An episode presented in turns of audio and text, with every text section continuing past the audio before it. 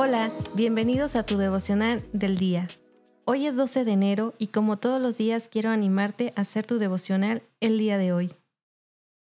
En este podcast tenemos la meta de leer toda la Biblia en un año y para lograrlo hay que leer unos cuantos capítulos. Hoy toca Génesis 13, Mateo 12, Nehemías 2, Hechos 12.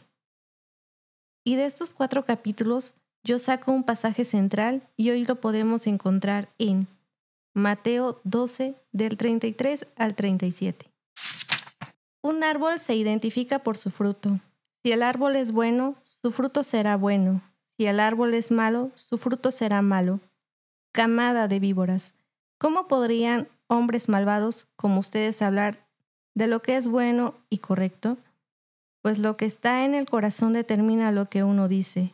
Una persona buena produce cosas buenas del tesoro del buen corazón, y una persona mala produce cosas malas del tesoro de su mal corazón.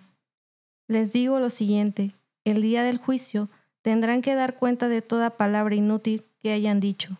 Las palabras que digan te absolverán o te condenarán.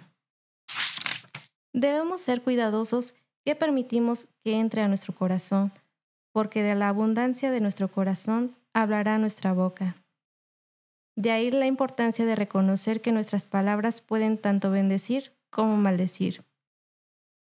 ¿Sueles poner atención a lo que dices?